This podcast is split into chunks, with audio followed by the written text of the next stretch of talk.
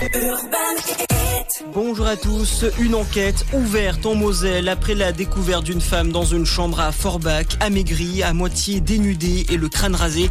Cette Allemande de 53 ans accuse son mari de l'avoir séquestrée et torturée depuis 2011. L'homme, un Allemand de 55 ans, a été placé en garde à vue. Lors de son audition, le mari indiquait aux enquêteurs que sa femme était malade depuis une longue période.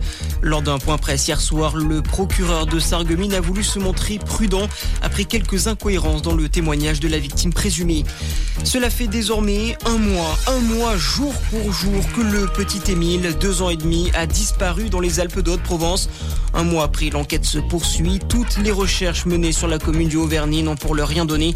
Dans cette affaire, les proches de l'enfant se sont constitués partie civile. Ça veut dire qu'ils ont dorénavant accès au dossier qui concerne la disparition du petit garçon. L'antisémitisme n'a pas sa place dans notre pays. Les mots du ministre de l'Intérieur Gérald Darmanin qui a ordonné hier la dissolution du groupuscule Civitas, une organisation d'extrême droite qui regroupe des catholiques traditionnalistes intégristes. C'est encore un coup dur pour notre portefeuille en pleine vacances d'été. Les prix du carburant s'envolent, plus 11 centimes le litre de SP9510, plus 14 centimes le litre de gazole. Le foot, France-Maroc, huitième de finale de la Coupe du Monde féminine de football. C'est à suivre cet après-midi à 13h.